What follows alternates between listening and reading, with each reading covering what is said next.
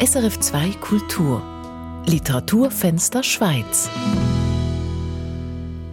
die zweite Welle von Corona hat uns fest im Griff. Wir haben weniger Kontakte zu anderen, bewegen uns in einem kleineren Radius, schützen uns. Und doch haben wir mehr Freiheiten als im Frühling, als alles stillstand. Wie haben Sie die Zeit im Frühling genutzt? Haben Sie mehr gelesen, geputzt, Musik gehört? Oder haben Sie wie die Autorin Ariela Sarbacher Tagebuch geschrieben? Ariela Sarbacher hat in ihrem literarischen Corona-Tagebuch mit dem Titel Der gebremste, der bewegte Frühling und jetzt ist es Sommer ihre Erfahrungen festgehalten. Die Autorin ist mit ihrem Buch Gast bei Salome Meyer im Literaturfenster Schweiz, einem Sendeplatz, in dem wir in dieser Zeit, wo viele Buchpremieren und Lesungen abgesagt werden müssen, dem Schweizer Literaturschaffen zusätzlichen Raum geben. Vier Jahre lang schrieb Ariela Saarbacher an ihrem ersten Roman Der Sommer im Garten meiner Mutter. Und als er endlich herauskam, kam der Lockdown. Statt auf Lesungen und Literaturfestivals zu gehen, galt es auf einmal, sich in diesem neuen Alltag zurechtzufinden. Ariela Saarbacher tat das, indem sie schrieb. Der gebremste, der bewegte Frühling und jetzt ist es Sommer ist ein literarisches Tagebuch, das zwischen März und Juli entstanden ist. Arela Sabacher, wann haben Sie gemerkt, das hier, was ich hier schreibe, das wird ein Buch? Das ähm, ist ziemlich bald passiert. Eigentlich hat es angefangen, dass ich auf meinen ersten Roman Der Sommer im Garten meiner Mutter hinweisen wollte, eben weil er zu einer ungünstigen Zeit erschienen ist. Und eine Freundin von mir hat gesagt, poste so viel du kannst über das Buch in den sozialen Netzwerken, weil die Menschen sind jetzt zu Hause und verbringen viel Zeit auf diesen Netzwerken. Und also habe ich angefangen, Fotos zu machen und kleine Notate zum Buch zu schreiben. Und äh, Ziemlich bald haben sich diese Notate aber auch ausgeweitet und, und den Tag berührt, also um das Buch herum. Und äh, so war dann der Einfall da, da dran zu bleiben, ein Tagebuch daraus zu machen und in dieser besonderen Form abends immer einen Auszug daraus, einen kleinen auf Facebook und auf Instagram zu posten. Und da hat sich dann auch eine Leserschaft gebildet, mit der ich die Erfahrungen, die ich erlebt habe, teilen konnte. So mhm, ist das mhm. entstanden und, und ähm, ja, und mir war aber da schon klar, ich möchte, dass das mein zweites Buch wird. Mhm. Das habe ich auch so gelesen, dass am Anfang vor allem eben auch so ein bisschen eine Trauer dieses Buch begonnen hat, dass man da eben wenig Resonanz bekommen hat auf dieses erste Debütbuch. Und in, in dem Buch schreiben Sie auch, dass es ähm, gedauert hat, bis man das akzeptieren konnte. Wie geht es Ihnen heute damit? Jetzt vielleicht auch, wenn schon das zweite Buch jetzt wieder in so eine gebremste Phase ja, fällt. Ja, es ist natürlich, es gilt es auszuhalten, weil wir uns in dieser Blase befinden und immer wieder ausgebremst werden. Und äh, was ich erlebe seit dem Frühjahr ist dieses nach vorne gehen und dann wieder anhalten zu müssen. Das ist das eine. Das andere ist, ich habe Zeit ähm, zu schreiben. Äh, jetzt gerade auch was das zweite Buch angeht, das habe ich ja in viereinhalb Monaten geschrieben. Ja, es, es ist eine Zeit, die, die von uns allen viel verlangt und die Umdenken erfordert und, ja, und auch Flexibilität. Hatten Sie auch Mühe, sich zuzugestehen, dass Sie diese Resonanz vielleicht auch betrauert haben? Also weil es ja in der Corona-Zeit auch immer so viel Schlimmeres noch gibt und anderen Menschen geht es so viel schlimmer. Ja. Ähm, ja, das, äh, das habe ich auch immer wieder zum Thema gemacht in dem Tagebuch drin. Und ähm, Natürlich äh, war mir klar, also ich habe von dem Buch ausgehend angefangen, von der Buchveröffentlichung eben des ersten Buches, Der Sommer im Garten meiner Mutter. Aber dann äh, kam natürlich die ganze Krise da rein und, und es waren ja so viele äh, Themen in der Zeit, auch ähm, George Floyd, also was da alles reingefallen ist und ja, es war eine Waage, also die Waage zu halten zwischen dem eigenen Befinden, dem eigenen Erleben und und dem, was, was uns alle betrifft im Moment. In Ihrem Buch berichten Sie ja von, von den Tagen und von den Gedanken, aber eben auch von Erinnerungen und Assoziationen und immer wieder ja. von Träumen. Ja. Manchmal verwischen dann auch so diese Traum- und Wachphasen, hat man so das Gefühl. Hatten Sie das auch? Weil mir ging es auf jeden Fall auch so, dass ich viel intensiver geträumt habe. Hatten Sie auch diese intensiveren Träume? Konnten Sie sich besser erinnern? Nein, wahrscheinlich nicht, weil ich immer sehr intensiv träume und Träume ganz wichtig sind für meine ja, für meine kreativen Prozesse auch. So dieses Parallelleben, was wir führen nachts und ähm, oder wo das äh, zum Vorschein kommen kann, was wir tagsüber oftmals auch unterdrücken müssen. Und von daher kann ich nicht sagen, dass ich in der Zeit jetzt mehr geträumt hätte als sonst. Hören wir doch schon mal eine erste Passage aus dem Buch, wo es genau auch um so einen Traum geht. 27. März 20. T hat geträumt, dass er in dem alten Theater steht und den König nach vielen Jahren noch mal geben soll. Er weiß den Text nicht mehr und weigert sich aufzutreten. Ich habe geträumt, ich stehe im Schauspielhaus und soll mit lauter Männern auf die Bühne, um eine Rolle zu spielen, die wie auf mich zugeschnitten ist, aber ich habe den Text nicht gelernt, dabei hätte ich doch Zeit gehabt. Dass es die Rolle der Ehe- und Hausfrau war, spielte in dem Traum für mich keine Rolle. Vielen Dank. Wir haben hier schon einiges äh, an Motivik drin. Auch dieser theatrale Raum, der kommt immer wieder vor. In einem anderen Eintrag, auch zu Beginn des Romans, schildern Sie einen anderen Traum. Und den, der hat mich relativ gefesselt. Und zwar mhm. ähm, war das ein Traum, wo Sie mit Ihrem, oder die Erzählerin, das äh, müssen wir nachher noch besprechen, ja. mit ihrem Ehemann T im Schlafzimmer sind. Und die Wände sind plötzlich äh, keine Wände mehr, sondern von überall sitzen Zuschauer. Und das eheliche Bett ist eine Art Bühne eines Theaters. Ja. Und dieses Bild hat mich so geprägt, weil es ja natürlich auch ein Bild ist, dass man hier das, das Innerste nach außen kehrt. Und das passiert ja mit dem Tagebuch ja auch. Mhm. Hatten Sie da irgendwie Bedenken oder Skrupel, dieses Innere eben auch der Öffentlichkeit preiszugeben? Also, das Persönliche ist immer politisch. Und äh, das, was ich zu Hause erlebe oder was wir alle zu Hause erleben, ob wir allein sind oder in einer Familie leben, spielt keine Rolle. Das tragen wir auch nach draußen. Und ähm, das zieht dann auch weitere Kreise draußen. Und ich fürchte mich eigentlich eher vor dem Schweigen. Ich habe keine Mühe damit, gewisse Dinge auszusprechen, wobei ich dazu sagen möchte, dass ich für dieses Tagebuch eine ganz bestimmte Form gewählt habe. Also ich habe vier bis acht Stunden pro Tag an diesen Texten gearbeitet, im Sitzen, im Stehen, im Gehen. Ich wollte, dass sie eine literarische Form, eine literarische Sprache bekommen. Ich wollte keine Befindlichkeit von mir aufschreiben. Das, das war nicht mein, mein Anliegen.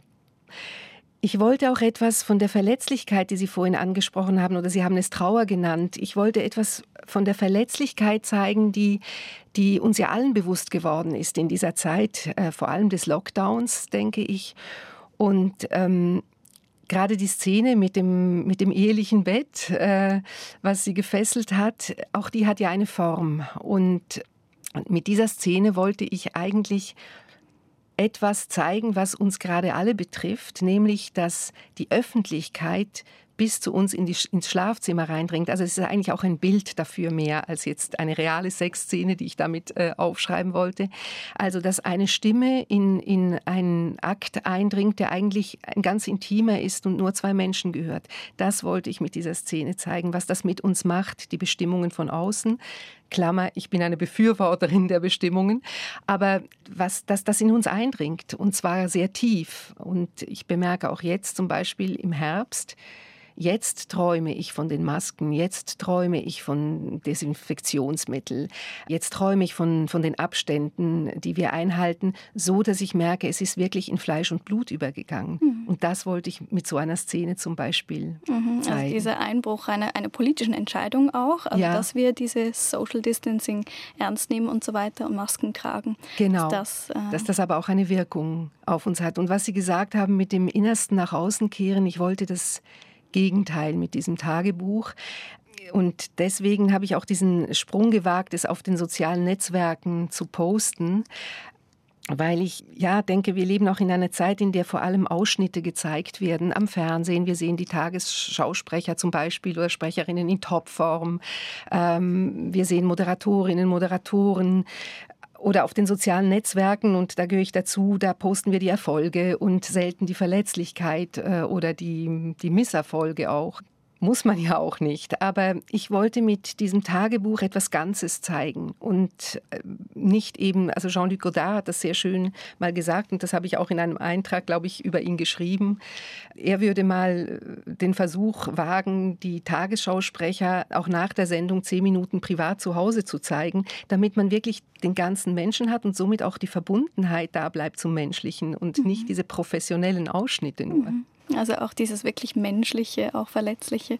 Ja. Ich glaube, das waren auch diese ähm, Elemente im Buch, die mich dann halt auch stark an, an meine Erfahrung erinnert haben. Also natürlich, ja. ähm, wir wohnen jetzt auch beide in Zürich, von dem her waren auch die Orte vertraut, der, der abgesperrte See und so weiter. Und diese ganzen Phasen, die man auch durchmacht hat in dieser Zeit, also von der anfänglichen Alarmiertheit über die Unsicherheit, wie man jetzt mit anderen Menschen umgehen soll, auch die zwischenzeitliche Euphorie, das hatte ich auch, mhm. und dann auch so diese Ausmistphase und so. und dann aber auch immer wieder dieses Befremden an dieser Zeit, in der wir gerade leben, oder? Und das, ja. Da, ja, da hat das Buch sehr zu mir gesprochen.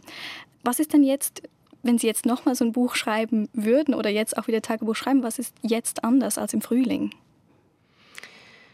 Die Lockerungen, die wir ja haben, die sind ja, die, die tragen ja schon auch zu einer gewissen Erleichterung bei wenn sie vernünftig und verantwortungsvoll wahrgenommen werden. Also es ist nicht mehr dieses, äh, ja, diese Inklusion, dieses Drinsein und, und äh, sich selber immer wieder einen Weg nach draußen bahnen zu müssen. Ich vergesse es manchmal sogar hier in der Schweiz. Ich, in Deutschland, wo ich kürzlich war für, wegen der Buchmesse Frankfurt, habe ich das ganz anders erlebt. Da habe ich das fast wie einen kriegsähnlichen Zustand erlebt, dass es Gebäude gibt oder Säle, wo etwas aufflammt, aufblitzt, Menschen feiern miteinander und das nächste Haus ist einfach stillgelegt. Und da habe ich gedacht, so muss es wahrscheinlich in einem Krieg sein. Diese, diese Unsicherheit, diese Unberechenbarkeit in der Umgebung. Ja, und jetzt, was ich jetzt anders empfinde, ja, man hat eine gewisse Freiheit. Wir zwei können uns jetzt hier unterhalten im Studio, haben dieses Privileg. Mhm. Und Trotzdem gilt es eben weiter vorsichtig zu sein. Und ich merke jetzt auch mit dem zweiten Buch, die Lesungen äh, finden jetzt gerade nicht so statt, ähm, wie das jetzt im, im September der Fall war für mein erstes Buch, was ich, was ich natürlich sehr genossen hatte und kurz auch für das zweite. Ja, es es bleibt eine Herausforderung. Mhm. Also dieses Verrückte auch an der Welt oder ja. eben auch diese Verrückung. Ja, ähm, das fand genau. ich auch noch spannend. Das haben Sie auch immer mal wieder ein bisschen angesprochen. Das, was sich auch eben manchmal so angefühlt hatte, als würde man jetzt gerade nicht wirklich leben, sondern ein Spiel spielen oder eben auch mhm. eine Schauspielerin sein und man mhm. weiß seine Rolle nicht ganz. Ja. Ähm, in Ihrem Buch schreiben Sie ja die längste Zeit eigentlich in der Ich-Perspektive mhm. und erst relativ spät wechselt ja. das dann plötzlich in eine Sie-Perspektive. Und dann ist plötzlich eben Sie, die die Rolle der Ängstlichen übernommen hat oder Sie, die jetzt plötzlich eben eine Maske tragen muss im öffentlichen Raum und im ÖV und so weiter. Also was hat da eigentlich, was ist da passiert? Also hatten Sie selber das Gefühl, Sie spielen jetzt eine Rolle im mhm. öffentlichen Raum oder wie war das? Darüber kann ich eigentlich wirklich erst jetzt reden, interessanterweise, weil ich ja in Geschwindigkeit geschrieben habe. Also jeden Tag wollte ich, dass abends ein Eintrag dasteht oder auch nachts. Und jetzt erst beim wiederholten Lesen fällt mir auf, was da passiert ist. Man war ja seiner Funktionen enthoben, also viele von uns. Ähm, ich konnte gewissen Arbeiten nicht nachgehen, aber dem Schreiben ja.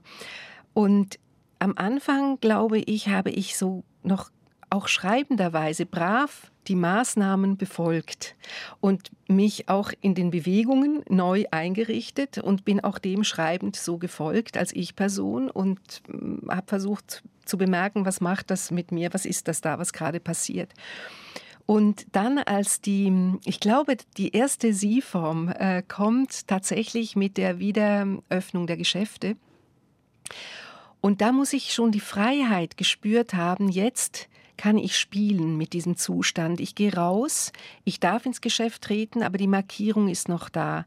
Die Masken waren noch freiwillig, ähm, waren noch gar nicht so Thema, also überlege ich, äh, ziehe ich eine an und beobachte, wie verhält sich der neben mir, wie verhalte ich mich, schaue ich auf Abstand, was macht er oder sie. Und ich glaube, diese, diese dritte Person war erst da möglich, also weil die auch so ein Stück Freiheit bedeutet hat. Und es war auch dann der Versuch, immer wieder mal sich während der Gefangenschaft auch von außen zu sehen, und das ist für mich die dritte Person in diesem mhm. Tagebuch. Mhm. Ähm, Sie haben es jetzt vorher schon angekündigt, eben Sie wurden Ihrer Funktion enthoben. Sie waren ja, also Sie sind Schriftstellerin, äh, Schauspielerin, Tai Chi-Lehrerin ja. und Coachin für Auftrittskompetenz. Genau. Sie hatten viel mehr Zeit, weil viele von diesen Dingen konnten Sie nicht mehr machen, außer mhm. das Schreiben. Mhm. Sie hatten aber auch finanziell dann eigentlich Einbrüche, mussten sich auf dem Amt melden. Und äh, an einer Stelle schreiben Sie so wie nebenbei, Künstler sind ja auch Überlebenskünstler. Künstler. Ja. Und da habe ich mich gefragt, das ist ja nicht nur im finanziellen Sinn gedacht, sondern auch, was kann uns die Kunst dann eigentlich bieten, um solch einer Zeit zu begegnen? Ja, das ist eine, eine schöne Bemerkung, finde ich jetzt. Ja, also finanzielle Einbrüche, ehrlicherweise gab es so nicht, sondern einfach die Unsicherheit. Und die hat mich dann auch dazu bewogen, äh, auf dem Amt anzurufen. Und das fand ich dann auch sehr spannend, die Sprache zu untersuchen. Welche Sprache begegnet einem äh, von einem Arbeitsamt und mit welcher Sprache tritt man da an, spricht man vor? Und wie, wie klatschen diese Sprachen aneinander, aufeinander? Und das, das wollte ich einfach auch mal untersuchen, weil mich das schon lange beschäftigt oder vielleicht immer noch vom Schock, als ich jung war und das erste Mal aufs Arbeitsamt gehen musste. Der Künstleralltag in dieser Zeit hat ja bei uns, und das kann man im Tagebuch gut äh, nachlesen, also Folgendes gebracht der Mann, der eine öffentliche Person ist und immer war und, und es gewohnt war, nach außen zu gehen, den hat es plötzlich nach innen gezogen. Und die Frau, die zugunsten seiner Karriere auch äh, mehr zu Hause geblieben ist und dann auch eine Schule aufgebaut hat, die es ihr auch erlaubt hat, bei den Kindern zu bleiben, die zieht es plötzlich raus während dieser Zeit. Und und sie fängt an zu schreiben und kommuniziert so mit dem draußen. Und er räumt und kocht und ähm, spielt Petanque im Park mit Kollegen. Also entdeckt plötzlich, also kann er sich auch leisten, nach innen zu gehen. Und und, und die Frau ähm, traut sich nach außen zu treten. Mhm. Also eine spannende Verkehrung der Rollen auch, wenn man jetzt ja, ja ein, eine, ja ein, ein, ein, ein Austarieren, ein weiteres, mhm. Ähm, mhm. dass man eben gar nicht so in, in dieser Rollenverteilung bleiben muss, sondern es hat dann auch so eine Stimmenverteilung und Stimmenvielfalt plötzlich gegeben. Mhm. Sowieso ist das Schreiben, hat man so das Gefühl, das Schreiben und das Lesen, so diese dieser Befreiungsmoment in meinem, äh, im Buch kommt mhm. das so deutlich auch. Ähm, Sie lesen Joseph Conrad ja. und haben dann irgendwann auch noch dazu geschrieben, dass dieser Joseph Conrad dieses Fernweh stillt, auch ein bisschen. Oder auch das Schreiben selbst ein Fernweh stillt, das sie, das sie haben, das sie jetzt natürlich nicht ausleben können, weil die Grenzen zu sind. Ja. Ja, genau. Ähm, ich finde es ja immer wunderbar, wenn ich ein, ähm, in einem Buch Gehör für meine Anliegen finde oder wenn mir ein Autor oder eine Autorin aus dem Herzen spricht. Äh, und ich denke, das geht den meisten äh, Lesern so. Oder eben, wenn ich bereichert werde durch ein Leben, was außerhalb meiner Erfahrungsmöglichkeiten oder meines Erfahrungsschatzes liegt. Und bei Joseph Conrad in dieser Zeit habe ich tatsächlich den Abenteurer gefunden, der so viel erlebt hat und der dann noch die wunderbare Gabe hatte, ein so reiches Leben, ein Abenteuerleben auch äh, zu schreiben. Und, ähm, und gleichzeitig dieses Lord Jim, was da drin vorkommt, äh, die haben ja auch viele flaute Momente, äh, diese Passagiere auf der See. Und das war natürlich wieder vergleichbar mit dem Lockdown. Und so hatte ich beides in diesem Buch. Und mhm. darum war es mir möglich, das zu lesen.